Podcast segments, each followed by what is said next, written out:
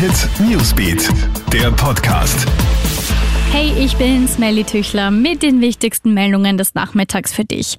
Das Warten auf gesetzliche Regeln fürs Homeoffice hat ein Ende. Die Regierung und Sozialpartner sind sich einig.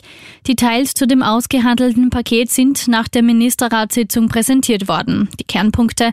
Die Arbeit im Homeoffice bleibt weiterhin Vereinbarungssache. Für Arbeitnehmer gibt es steuerliche Begünstigungen bis zu 600 Euro und Beschäftigte im Homeoffice sind unfallversichert. Die neuen Regeln sollen von 2021 2021 bis 2023 gelten und dann evaluiert werden.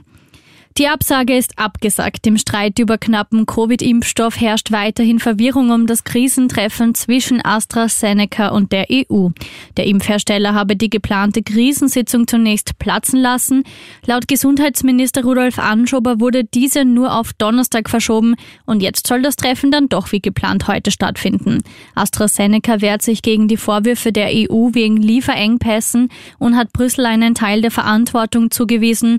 Um 18.30 Uhr geht das Verhandeln dann doch in die nächste Runde. Und schauen wir uns die aktuellen Corona-Zahlen in Österreich an, die leider weiterhin viel zu hoch sind. In den letzten 24 Stunden sind 1641 Neuinfektionen verzeichnet worden, beinahe so viele wie am Mittwoch letzte Woche. Zudem sind 49 Personen an oder mit dem Coronavirus verstorben. Hoch ist weiterhin die Zahl der Patienten, die im Spital behandelt werden muss. Sie liegt bei knapp 1900. Hit Newsbeat, der Podcast.